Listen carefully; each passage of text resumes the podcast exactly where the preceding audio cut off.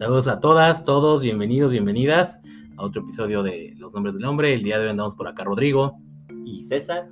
Y hoy platicamos un poquito sobre el caso. ¿Es caso? Sí, ¿verdad? Sí, bueno, el día de hoy, para proponer el tema, hablamos un poco del caso de las chiquirucas, este grupo de influencers que, bueno, propiamente violentaron a Violentaron sexualmente. Violentaron sexualmente, cabe aclarar, porque no fue cualquier tipo de violencia a una persona precarizada, en este caso a un inmigrante.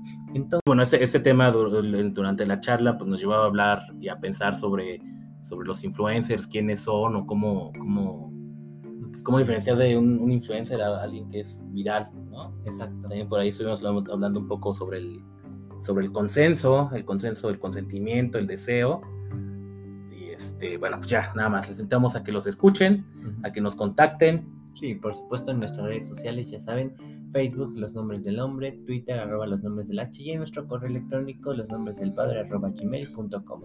Y espero lo disfruten. Bye.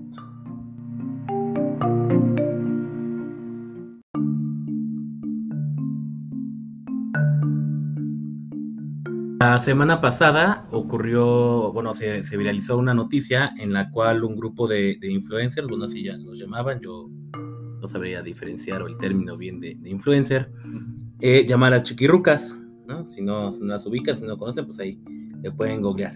Es, lo que ocurrió con las chiquirrucas es que estaban haciendo un video en vivo, ¿no? Desde su coche, y afuera, bueno, entiendo que era afuera de una casa para migrantes, le hablan a, un, a un hombre migrante, y ahí le, le, cotorreo, jajaja, le ofrecen 500 pesos porque exhiba sus genitales y que le permitan tocarlos. Ahí me corregirás, César, si no, si no estoy en lo correcto.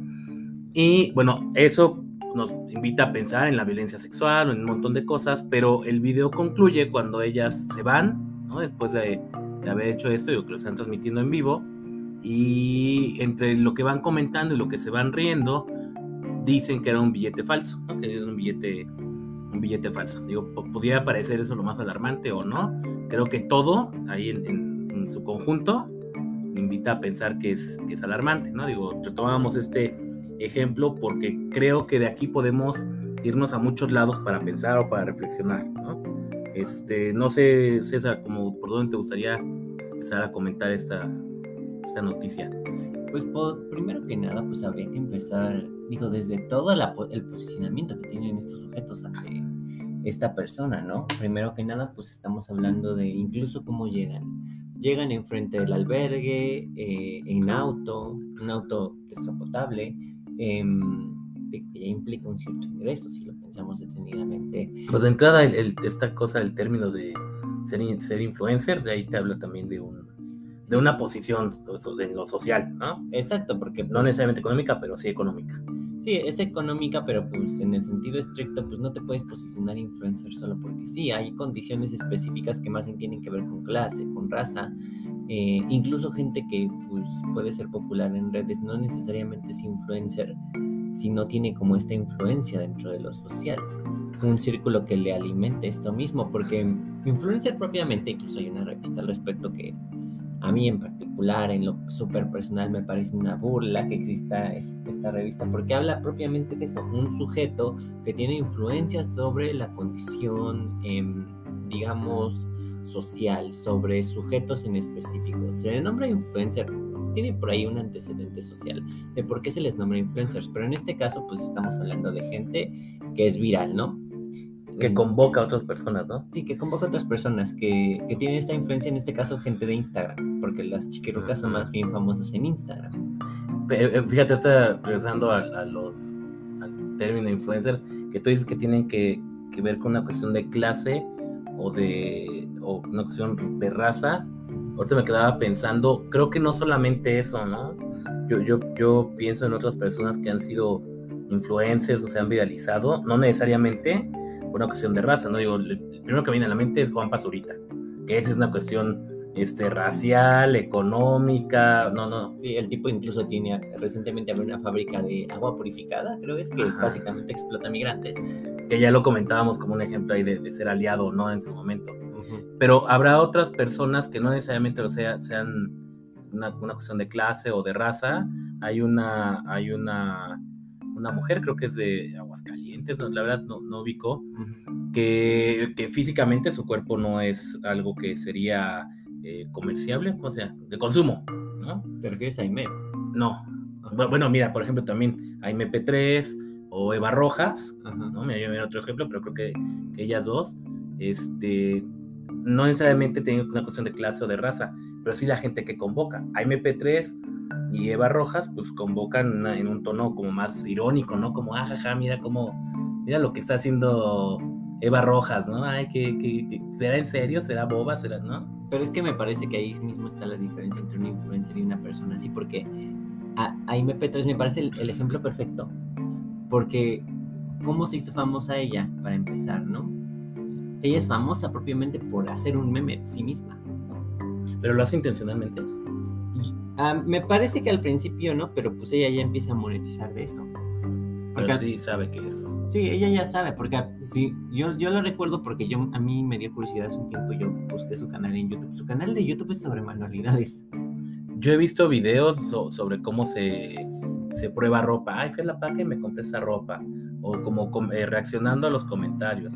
O sea, ya como cosas que está haciendo un youtuber o... Ajá. Pero es que me parece que ahí está la diferencia. Eso propiamente no sería un influencer porque no tiene como este atravesamiento de clases. Eso es más bien ser viral. Mm, Y, y por- un influencer sí tiene que tener como cierta categoría y cierto posicionamiento porque es alguien que incluso, digo, MP3 monetiza con, con sus cuestiones, pero no vende un producto, por ejemplo. Y la mayoría de los influencers son patrocinados, promocionados. ella es el producto. Bueno, Sí. ella, ella en este caso, pero estamos hablando de alguien que incluso está atravesado por condiciones donde le bombardea esta eh, capacidad de seguirse gestionando. En el caso de ella, pues ella se sostiene sola y es más bien, yo diría que es como, digo, me parece en cierto punto admirable porque es como de sí, sí, la ha cagado, sí, sí, ha tenido como estas cuestiones, pero hay un punto donde casi, casi está aprovechándose del sistema hasta cierto punto.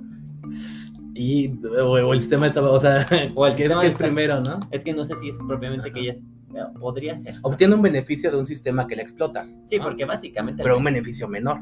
Sí, y mucha gente ha, hecho eso. O sea, gente que propiamente no, no incluía dentro del, del teorema de la influencia, pero hizo eso en algún momento. Ninel Conde lo hizo en algún momento. Mm, Cuando- Capitalizar su... Sí, capitalizar su. esa- La imagen que se le había atribuido. Sí, que pues era como esta imagen que le pusieron de. Tonta, de... Sí. Y empezó a cobrar por eso. Y hay gente que lo hace, pero no es lo mismo hacer un influencer, porque un influencer, pues técnicamente le vende a la gente una cuestión más seria. Bárbara de Regil es un ejemplo perfecto. O sea, nosotros nos podemos burlar de cierto contenido al respecto de ello porque podemos pensar que es burdo, pero lo que hace es todo menos burdo, porque vende con ello. Al punto incluso de que le tiró, le tiró su página a un, a un, eh, sujeto que la desmintió en redes y todo el mundo Ah, muy... Aries Terror, ¿no? Sí, y estábamos muy indignados al principio de eso, pero ¿quién le está dando seguimiento a este? Nadie. Y ella sigue ahí, posicionándose, porque la influencer es ella. El, el sujeto tenía razón y el sujeto mismo eh, pues, tiene una base misma. Base- nutriólogo, ¿no? Que sí, es, de- es un nutriólogo y ahí habla de la base misma que tiene para desmentirlo. Pero el problema es que la- el poder lo tiene ella. Una mujer blanca que incluso ha sido racista en redes, pero que sigue siguiéndola mucha gente y que en realidad mucha gente la está tomando en serio. Ese es el problema con los influencers, porque los toman demasiado en serio. Es, es un- son sujetos que son líderes de opinión en un cierto punto, nos guste o no. Estemos a favor de ello, no son líderes de opinión. Que, que bueno, volviendo a eso, eh, estos, estos llamados chiquirrucas, ¿no? Están siendo influencers. Exacto. Y es interesante porque ahorita antes de empezar a platicar de esto veíamos el video, no el original, porque ya no está en redes. Y fíjate, bueno, ya no está en redes, ahorita un comentario al respecto. Ujú. Este, los comentarios sobre, eh, sobre el video, los videos que están es en el, en el después del- de, de que realizaron el- la violencia sexual en contra de este hombre migrante, le decían ahí, o sea, están llegando, están impactando, le decían, oye, eso es acoso, oye, era- eh, no le des un billete falso y tal, ¿no? Me parece que ahí está como su marco influencia, ¿no? El rango al que, al que llegan. Que bueno, esos eran dos, tres comentarios. El resto yo creo que habrá, habrá sido jajaja, qué cagadas, ¿no? Y, que... Sí, porque digo, incluso se puede ver en el video que en realidad mucha gente, como, los, como lo hicieron en un live de Instagram, pues se puede ver como los comentarios en vivo así de, ah, jajaja. O sea, gente que propiamente sí estaba de acuerdo. O sea, la gente, como bien dices, que más se compadeció de la situación, tendría que ver con lo del billete falso. No propiamente con un análisis de que básicamente violaron al sujeto. Ajá, y, bueno, eh, ¿qué sujeto también? Porque es un hombre, lo que explicamos, un hombre migrante que no tiene este, ciudadanía, no tiene identidad, no tiene casa, no tiene recursos. Es un. Es como un fantasma social, ¿no? Que existe y no existe. Exacto. ¿no? Y entonces es eh, el, como la contraparte, ¿no? De, esta, de, de lo que esencialmente es, es, la violencia estructural, ¿no? De la desigualdad, la diferencia este, este grupo de, de, influencers, las chiquirrucas, haciendo uso de toda, toda el, privilegio que da, la posición que tienen, frente a este hombre que no, digo, es una culero, pues, pero no es nada, ¿no? No es nadie. ¿No? Por ahí Lena Felipe le diría los nadies. los hijos de nadie. Todo ese libro. Pero es eso, es eso, o sea, ese sujeto en una primera instancia podríamos pensar, bueno, le pagaron, bueno, él accedió a partir de un trato, pues es que eso propiamente no, no aplica en una condición de desigualdad tan estructural como puede ser un sujeto migrante, o sea, que, que, el sujeto migrante ya accedió, pues lo accedió por una forma de precarización, que podría pasar en cuestiones más comunes. Digo, es también una de las críticas principales que se hace a las personas que definen el trabajo sexual. Cuando en muchos casos, si no analizamos el contexto, solo estamos alimentando cuestiones como la trata o la explotación de mujeres en general, aunque no sea propiamente trata. Que, bueno, ahorita estamos acá por Puente de Alvarado y, es pertinente tocar el tema de, la prostitución. Y, fíjate esto que decías, este argumento de pues le está pagando y le dio 500 pesos, ¿no? Para mí quizá 500 pesos representen algo, para él van a representar algo mucho más importante, ¿no? Porque no tiene nada. Eh, pero aquí para hablar justamente de la prostitución y esta cuestión del él lo consintió y le pagaron por un servicio, me parece que podremos hablar esta cuestión hasta el consentimiento, que ha sido muy inventado últimamente, y el consentimiento, y no es no, no es no, pero lo que no está considerando es que detrás debe haber un deseo, ¿no? Entonces yo puedo consentir, y digo, es importante pensar esto, yo, yo por eso lo colocaba en lo estructural porque lo estructural se está evidenciando en las conductas de las chiquirrucas, pero lo estructural también se debe evidenciar en cada uno de nosotros, ¿no? Entonces, si para, para, si yo pienso que el consentimiento me basta y me sobra con que me digan que sí, pues yo puedo comprar ese consentimiento, ¿no? Con 500 pesos falsos, según las chiquirrucas, pero también lo puedo comprar el consentimiento después de estar friegue y friegue toda la noche, toda la fiesta, ándale tantito, por favor, te amo, ¿no? No va a haber un deseo por atrás, pero se obtiene el consentimiento. Que aquí habrá que ver ese consentimiento que se obtiene si no está obteniéndose desde una estructura de poder, desde un lugar de desigualdad. Y por supuesto que me parece ese video, yo sí alcancé a ver el video en sus momentos que fue no soy muy fanático de ello porque me parece morboso, pero bueno, la verdad es que en ese momento la curiosidad me ganó porque fue de qué demonios está hablando la gente. Entonces, este. Ajá, sí, porque como que fue. Y aparte fue llamada de petate. Se prendió y bye. Exacto. Y acabó. Sí, que, me parece bien interesante que se, haya, que se haya acabado de una manera tan repentina, porque estamos hablando de un hecho muy significativo. Sujetos en masa violentan a una persona sexualmente. Digo, no es el primer caso de una violencia eh, sexual masiva que ocurre. Bueno, tumultuaria es más sin el término, pero he ahí el punto. ¿Por qué no estamos hablando de eso ya? ¿Por qué incluso aunque hay seguimiento por parte de la fiscalía no sabemos propiamente cómo concluye eso? Porque pareciera que no nos importa el momento de que lo hizo alguien pues privilegiado. Lo hizo una lo hicieron personas digo eh, que están atravesadas por distintos constructos que los privilegian, sea el dinero, sea la raza, sea el hecho de que pues básicamente accedieron a un mecanismo que socialmente está aprobado, que hicimos mucha indignación en un principio, pero no les estamos dando seguimiento. Y digo, también está la, la cuestión de que pues no me gusta meterme mucho en ello, pero pues, sí, o sea, hablamos de cuerpos precarizados técnicamente, porque ese, es, ese, es, el problema con sujetos que pertenecemos luego a, a población en grupos de vulnerabilidad, como puede ser la población LGBTI, que creemos que no ejercemos violencia contra otras eh, personas en vulnerabilidad. Digo, pasa en todos, ¿no? Hay, hay eh, mujeres feministas que ejercen violencia contra otros grupos, hay personas este, negras que ejercen violencia contra los homosexuales, eso es variable, ¿no? No me voy a meter en eso porque no me compete. Me compete más bien esto porque pues estamos hablando de, de, esta cuestión en particular, ¿no? Donde también nosotros como población LGBT, bueno, ni siquiera LGBT, población G, Este, también podemos ejercer este tipo de violencia, ¿no? Que mira, sabes a mí que ahorita que dices, porque eso es importante mencionar que eran hombres homosexuales, bueno, que se conocen homosexuales, hombres afeminados, o no sé cómo decir, sí, ¿no? Afeminados. Sí, es Porque puede haber un hombre homosexual que sea muy masculino, que también, bueno, es que ya meternos a todo el tema de, de, lo gay es muy amplio, pero sí tienen una posición, estos que son hombres abiertamente homosexuales, hombres que se permiten de ser femeninos, jotear, ¿no? Es el término que se ocupa, porque entonces me parece que si se le da el seguimiento o lo que se viralizó fue el castigo para estos hombres, la mirada social no está colocada en qué está pasando con, los migrantes, qué está pasando con este hombre, qué está pasando con la reparación del daño. Es decir, vamos a ver cómo se va a castigar a estos. Pues ¿no? Entonces me parece que inclusive el hecho de que se haya, usé el término llamada de petate que evidencia mi, mi edad, pero el hecho de que se haya viralizado la nota no haya sido un seguimiento me parece que refuerza esta idea de desigualdad, ¿no? De una mirada social que está teniendo ante estos hombres homosexuales. Que digo, ojo, no, no, sí, sí ha sido una población vulnerable, eh, que históricamente vulnerada, pero como bien decías al inicio, este César, son influencers y desde ahí tienen una posición privilegiada socialmente.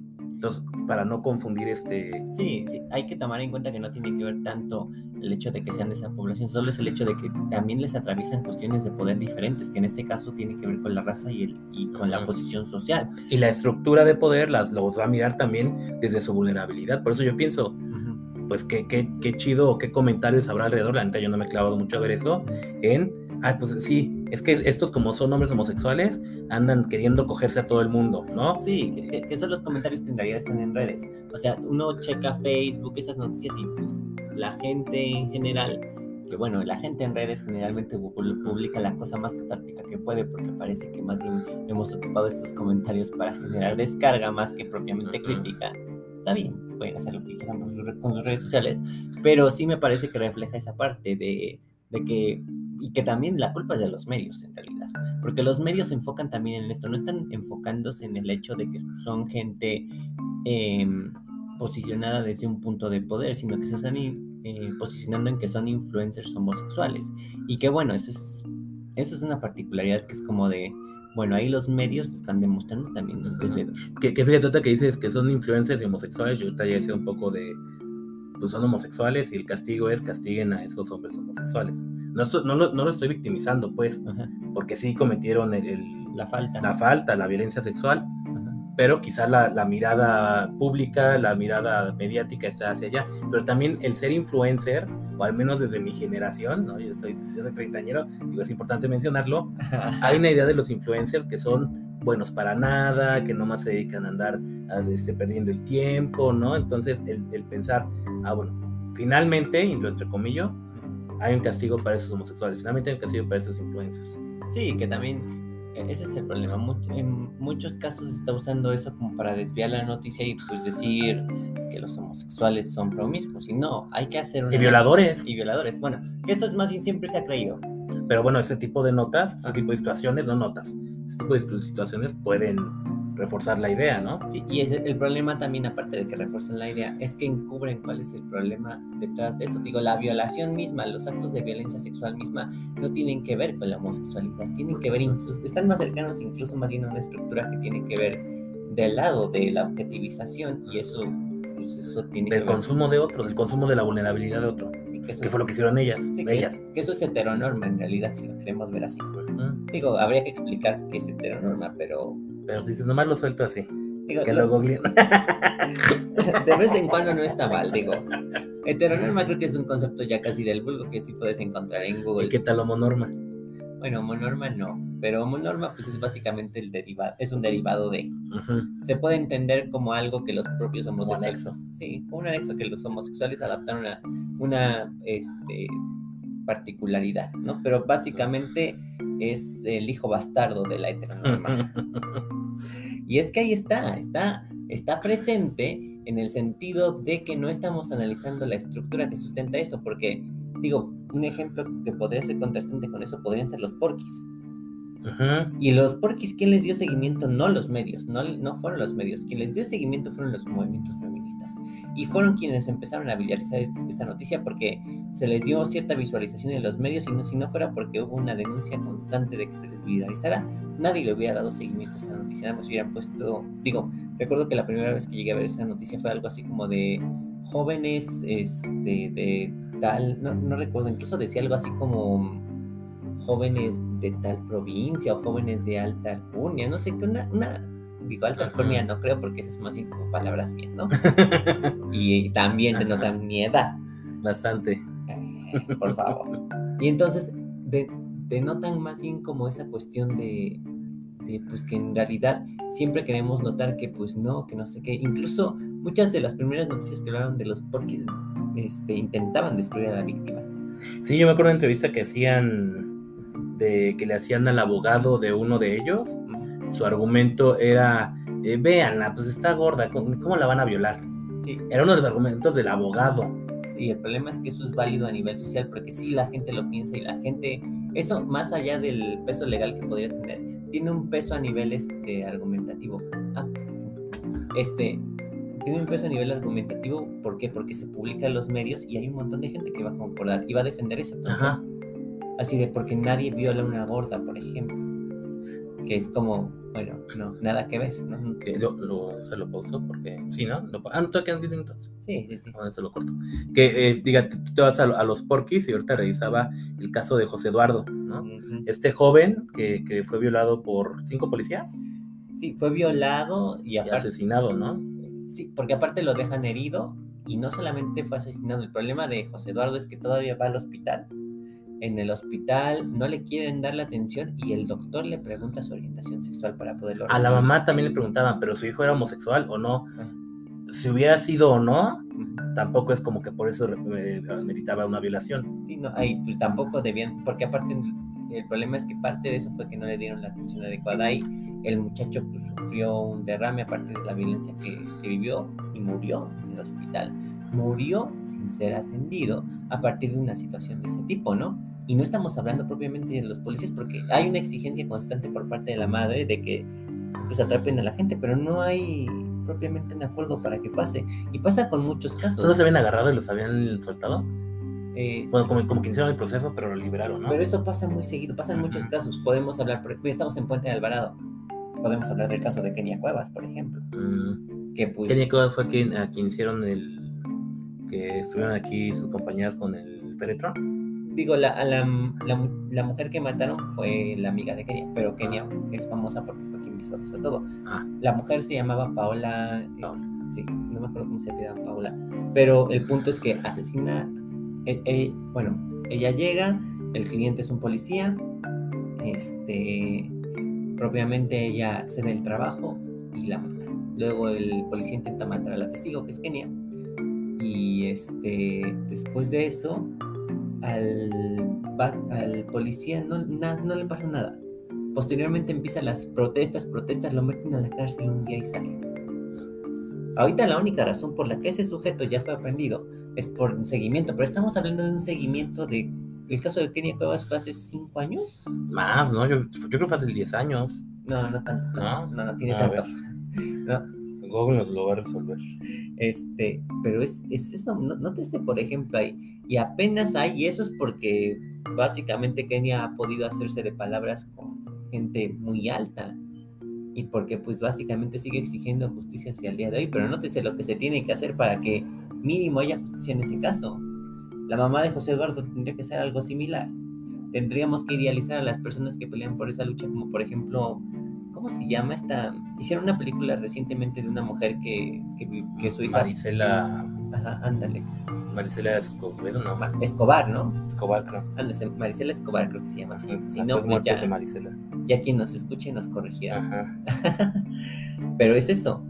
O sea, nótese a qué nivel tienes que Marisela Escobedo. llegar. Ándale, Marisela Escobedo. Y entonces, ¿a qué nivel de tienes que llegar? En- en- a- tienes que llegar al punto de que la exigencia tiene que denunciar eso y que uno tiene que actuar por su propia mano. Porque la influencia que tiene, digo, ahí retomamos la palabra influencia, la influencia que tiene un sujeto así, una persona en esa posición, es tan grande que no hay, que los medios pueden denunciarlo, pero a fin de cuentas no va a una repercusión, ni siquiera va a haber una resonancia en los medios. ¿Por qué? Porque no es, muchas veces los medios lo único que buscan es sensación, se- hacer sensación de eso, hacer clickbait de eso. Que mira, con esos casos que hemos, que, que hemos venido acá retomando de las chiquirrucas, de este, ay, se me va el nombre, Juan Carlos, el joven Juan Carlos que fue violado y en Mérida, ahorita de, de Kenia que nombras, me parece que lo que invita, bueno, a mí me quedaría como una invitación a pensar que esos casos podrían estar eh, lejanos, podrán ser grotescos, podrán ser llamativos, ¿no? Se podrán me- mediatizar de una u otra manera, pero habrá que voltear a ver cuál es la estructura que lo está favoreciendo. Porque la estructura que lo está favoreciendo, ¿no? Para que en Mérida puedan este, violar a, a- a un joven, puedan negarle la atención médica, ¿no? Todo esto es esa, esa estructura de injusticia, de discriminación, este, no sé, ahorita hablando de los influencers, me ocurre eso como de acumulación de riquezas, todos y todas estamos viendo en esa, en esa, en esa, en esa estructura. Claro. Y, y, por ejemplo, eh, recientemente en uno de los grupos comentábamos esto, si bien yo no voy por la calle ofreciéndole billetes falsos a personas en situación de calle, a migrantes, ¿no? Por, por tocar los genitales que se exhiban, ¿cuál es mi postura ante estas personas que son los nadies, ¿no? Ay, saquen al señor que huele feo, no háganse para allá. Porque la misma estructura está respondiendo, estamos, de la misma estructura están respondiendo las chiquirrucas y estoy respondiendo yo, ¿no? Sí, pero también puede, puede responder a muchas cosas, incluyendo esa cuestión de los nadis, pero también al cómo erotizamos esos cuerpos para desecharlos. Digo, en, en la comunidad gay, se- el término chacal explicaría eso. Chacal Eh, Mayate, ¿no? También sí, es bueno, cercano, es sí. otra función, pero cercano. Sí, Maya tiene otra función, pero chacal, por ejemplo, es lo que se ha em, pues objetivizado, incluso pues tiene temporadas donde parece que la gente persigue estos cuerpos, pero pues, generalmente en realidad digo, esa descripción que todo el mundo romantiza de, de Monsiváis al respecto de esto de el sujeto albañil que trabaja no sé qué y que es moreno y que Decía el, el, el cuerpo de trabajo, algo así. ándale, to- toda esta cuestión pues en realidad solamente es una romantización de una cuestión bien precaria, que porque propiamente, to- digo, poniéndolo en términos eh, muy burdos, todos estos sujetos erotizan al chacal y quieren tener relaciones coitales con él, pero nadie quiere propiamente relacionarse con él. Y, y se da nuevamente desde el posicionamiento de tú eres el, el albañil, tú eres el que no tiene recursos, ¿no? Sí. Voy a consumir esta vulnerabilidad tuya. ¿Por qué? Pues quizá yo puedo pagar y así en corto el hotel, o yo puedo pagar la comida, o yo te, te dejo un varo. Sobre eso también versará la prostitución. Sí, por supuesto, porque aparte podríamos decir que él obtiene un beneficio relativo de eso, pero en realidad solamente está fungiendo como un objeto. Y un objeto que quizás se privilegie de eso, pero es el mismo privilegio que podría obtener, bueno, no, hay, es, es en otro nivel, pero podría, lo más cercano que podríamos tener a eso sería como cuando creemos que las trabajadoras sexuales se aprovechan del cliente. Ah, Es una burdez porque propiamente sí no cambia la posición que uno tiene frente al otro. Es como de, Estructuralmente es, es no, no hay manera que pueda haber ahí un abuso, ¿no? Exacto, porque no, porque se les sigue ocupando, porque inclusive se está aprovechando de una cuestión muy particular, se puede, em, sí, pu- puede incidir en, en otras cuestiones quizás, pero sigue siendo, por ejemplo, alguien que no está haciendo eso por su deseo, o si lo está haciendo por deseo, en realidad muchas veces tiene que ver con una traviesa más bien donde se aprovecha de uno de una represión que el sujeto tiene. Oye, pensaba, por ejemplo, en la precarización de los cuerpos. No sé si pudiera entrar esta idea del sugar daddy y el sugar baby. No, sugar daddy y el... El sugar daddy, sugar baby, sí, Sí. el- puede entrar, pero en el sentido... ¿Sabes por qué lo pienso? Una precarización pensando que el sugar baby, ya ni sé si es el término, pero Sí, es, es- representa, ¿no? es sugar baby. Es este... No tiene los recursos económicos para cumplir sus necesidades, no, neces- no sé si básicas o no. A partir de eso, pues, se establece la relación, ¿no? El, el sugar daddy dará acá los recursos. Y a la inversa, parecía que el Sugar Daddy es un hombre adulto, mayor, pensando que socialmente la adultez, la vejez, no es un atributo deseable. No sé si eso qué país.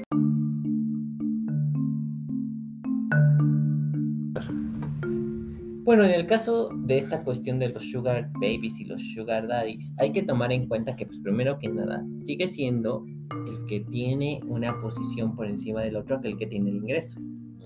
Porque, pues, de todos modos, el ejercicio del poder se puede dar si yo tengo el ingreso. Quizás pueda haber abusos dentro de esas relaciones, que creo que veremos que tener la particularidad, pero estructuralmente quien lo sostiene sigue siendo el sugar daddy. Y no necesariamente el sugar daddy es un cuerpo no deseado, de hecho más bien habríamos que considerar que muchos de estos jóvenes que son sugar babies, pues en realidad son jóvenes que se construyen a partir de la idea de que tienen que vivir em, pues bajo el ingreso de alguien. Muchos, en particular porque hablamos de mucho joven homosexual que pues se le vende la idea de que no tiene ningún talento, de que no tiene ninguna cuestión. O que se ven también una idea muy feminista, iba a decir, no, feminizada. una idea muy feminizada de que su talento es su cuerpo su talento va a ser la belleza. Sí, básicamente resultan pues en lo que pasaba con las mujeres antiguamente, o sea, es, bueno, todavía antiguamente. pasa. Quiero decir antiguamente porque pues obviamente... Allá y entonces. Sí, porque ya soy de la ciudad y soy, y bueno, no vivo en la Cuauhtémoc, pero vengo mucho a la Cuauhtémoc, entonces luego creo que, que todo el mundo es igual. Ah, bien centralizado. Estoy bien centralizado, exactamente. Entonces luego es como, a ver, eh, uno ve estas cuestiones y es como de la, si la belleza es el único atributo implica que no, no puede haber un sistema por sí mismo. Y ellos pueden incluso creer que esto es empoderante, pero habíamos que tomar en cuenta que no, en el sentido de, bueno, aparte ese el abuso de ese término, empoderamiento, queda bien hueco en muchos casos. Que, que es que fíjate, mira, ya estamos yendo a cualquier tema, pero es empoderante, pero es empoderante en la medida que es eh, con un recurso económico, porque pareciera que no hay ningún otro empoderamiento más que el económico. Y aparte hay que tomar en cuenta que no es una cuestión sin pago o sea, básicamente lo que le estás dando al sugar daddy tiene que ver con varias cuestiones. Primero que nada tiene que ver con el cuerpo. Segundo tiene que ver con una cuestión donde el otro te está usando como un accesorio. Uno puede creer que el sugar daddy se vuelve el accesorio de la cuestión económica de uno, pero en realidad es el sugar baby el accesorio del sugar daddy. Pero mira, yo, aquí le pararía porque sí creo que esto, esto el, sugar, el sugarismo, me invitaría como a... Como a pensar, por ejemplo, en pedofilia. Ajá. Este, bueno, ya, ahí déjalo porque creo que acá inclusive estaríamos abriendo como el debate para, para algún otro, otro programa que sea más extenso. Lo que sí quisiera retomar que, que ese tema de, de, las chiquirrucas, ya voy a ir, ¿eh? Lo que sí quisiera retomar que este tema de las chiquirrucas pues nos invita a pensar un montón de cosas. Yo no había siquiera eh, pensado en la cuestión del, ser influencer y el posicionamiento este, estructural que da, ¿no? Pero pues ahí está que, la está, que lo está cruzando. El, esta erotización de la, ¿cómo decías? De los cuerpos racializados, ¿no? No, no racializados. Precarizados. Precarizados, que ahí también va a ir la, raza. Sí, porque, pues, por ejemplo, en el caso de los chacales hablamos de sujetos morenos precarizados. Ajá. Y, este, y, y bueno, ya, mira, es que Creo que también tendremos que hacer un tema de, sobre los chacales, ¿eh? Sobre el tema de, de los... Una segunda parte podría ser específicamente sobre eso. Además está perfecta porque estamos en, como seguimos en Puente de Alvarado, aquí pasa muchísimo eso. Hay un punto de prostitución en el metro, cerca del metro Hidalgo, que es básicamente chavitos eh, que entrarían dentro del precepto de chacal, pero que muchas veces más bien son chavitos que vienen de, pues, de comunidades indígenas. Pues, es que lo, es lo que quería decir, pues aquí también en, Ciudad de México, en el centro de la Ciudad de México, se permite esto porque el fenotipo que se pide, que se pide o que se romantiza del chacal son estos rasgos de, gente que viene de trabajo de campo, que viene de, de provincia, ¿sí? ¿Se dice de provincia? Sí, sí somos, de, que la Ciudad de México ya también es provincia. Bueno, que, que viene de, de, no de la zona metropolitana. Ok.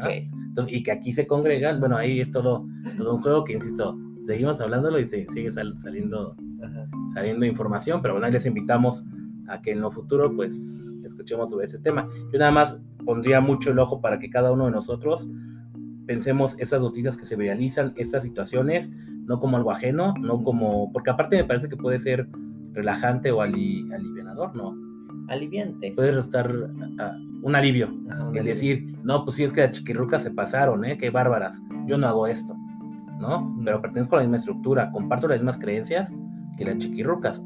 La invitación será yo cómo lo expreso, cómo consumo los cuerpos, ¿no? Hasta, hasta aventuraría un poco a pensar con eso que decías del fetiche, del fetiche, del, del chacal, cuáles son mis fetiches. Bueno, Porque esos fetiches pues, se me ponen un posicionamiento frente al otro y frente a la otra. Sí, que al chacal se le fetichiza en ese Ajá, sí, sí, sí. Porque, pues, o sea, hay que considerar que parte de lo que, bueno, y esa sería como mi conclusión también en ese sentido, que parte de lo que hicieron las chiquerucas tiene que ver con eso, la fetichización de ciertos cuerpos, la, el hecho de que podemos acceder a ciertas cosas a partir de que tenemos un recurso y que no hay necesidad de cuestionarnos lo que hacemos, que fue básicamente lo que hicieron.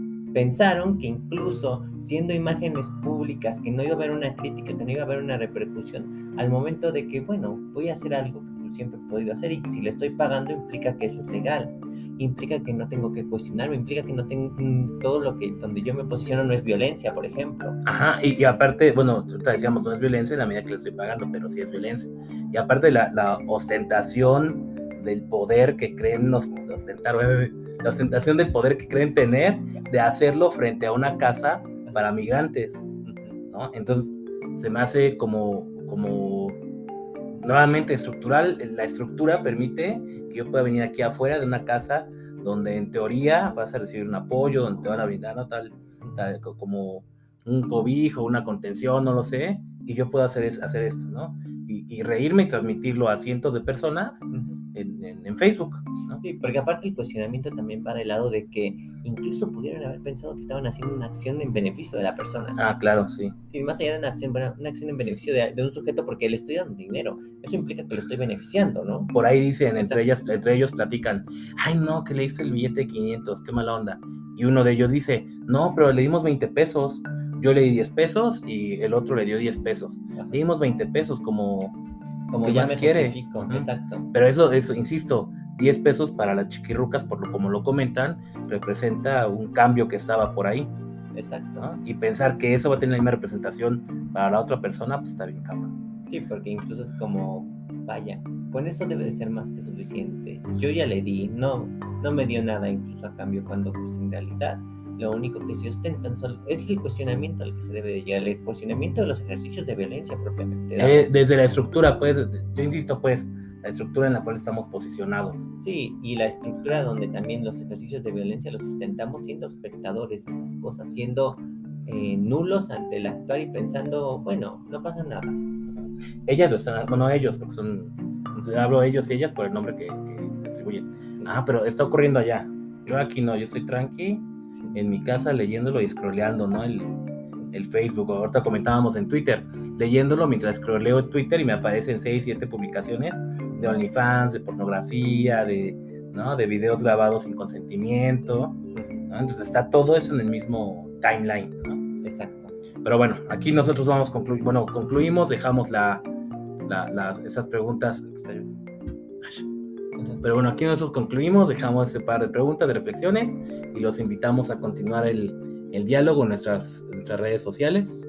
Sí, y recuerden, nuestras redes sociales son en Facebook, Los Nombres del Hombre, en Twitter estamos como arroba los nombres del H, y nos pueden contactar a nuestro correo electrónico, los nombres del padre arroba gmail.com. Repito, los nombres del padre arroba gmail.com porque luego nos confundimos ahí. Este correo electrónico también puede ser para contactarnos para terapia psicológica, para cuestiones de integración a alguno de nuestros grupos o propiamente si quieren que hablemos de algún tema. También pueden compartir sus opiniones con respecto a esto. Y también chequen que próximamente van a subir una pequeña conferencia que hicimos los nombres del hombre para el Instituto Politécnico Nacional. Esto fue sobre el investigamiento sexual por si les interesa el tema. Y síganos en nuestras redes y compartan. Gracias. Adiós. Adiós.